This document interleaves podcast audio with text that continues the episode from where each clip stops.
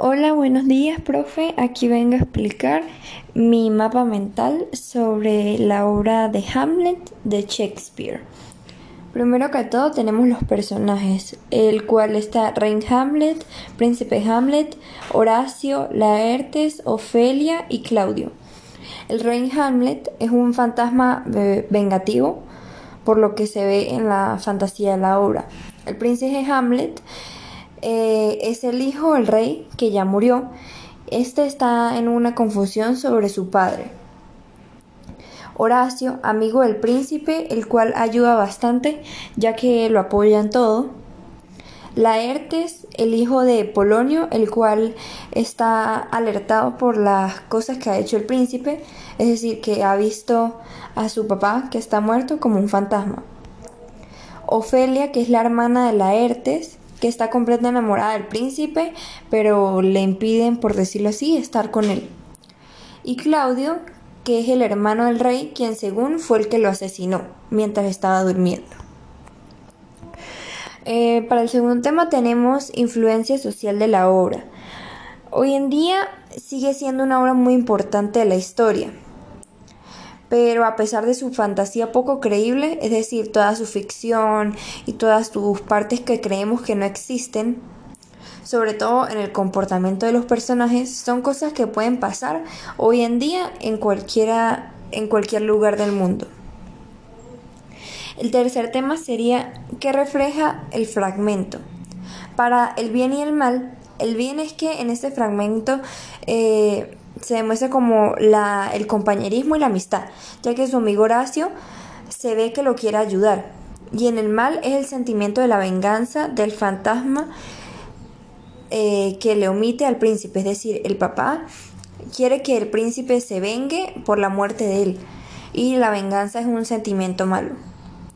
El destino, que era obvio que el príncipe lo iban eh, a agarrar como si estuviera un poco loco por ver un fantasma. Eso iba a ser tarde o temprano que iba a pasar eso. Los conflictos paralelos en el cual quieren desprestigiar al príncipe, pues que alertan como a la comisión para que vayan y vean cómo está él. Y la desconfianza, ya que Polonio desconfía de Laerte, es decir, el padre desconfía de su hijo eh, contra actos hacia el príncipe. El cuarto tema sería temas o argumentos que tengamos sobre esta obra. Para mí el tema principal es que el rey Hamlet es un fantasma y pues están como... Es una historia no larga, sino como un poco confusa ya que tiene bastantes temas sobre qué discutir. Hay demasiado misterio y búsqueda en esta obra.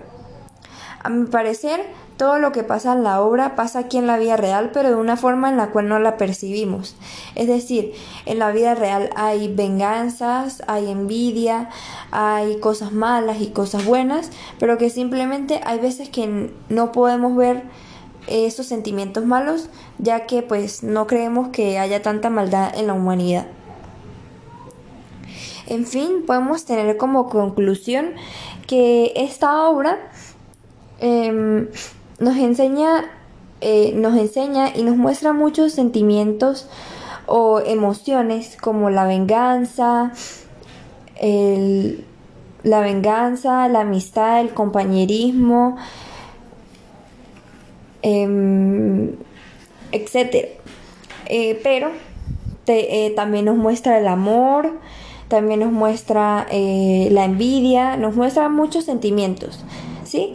Pero em, como tal, esta obra se resume en que, mm, como en el príncipe y el rey, en quién creer y qué pasa y qué se hacen entre unos a otros. Entonces podemos ver que la conclusión es que esta obra trata de misterio, eh, mucha trata de misterio, mucha búsqueda, también trata eh, sobre como venganzas o en realidad lo que para mí lo que en la obra tratan de buscar es si el eh, cómo fue asesinado el rey. Gracias, este fue todo el, post, el podcast.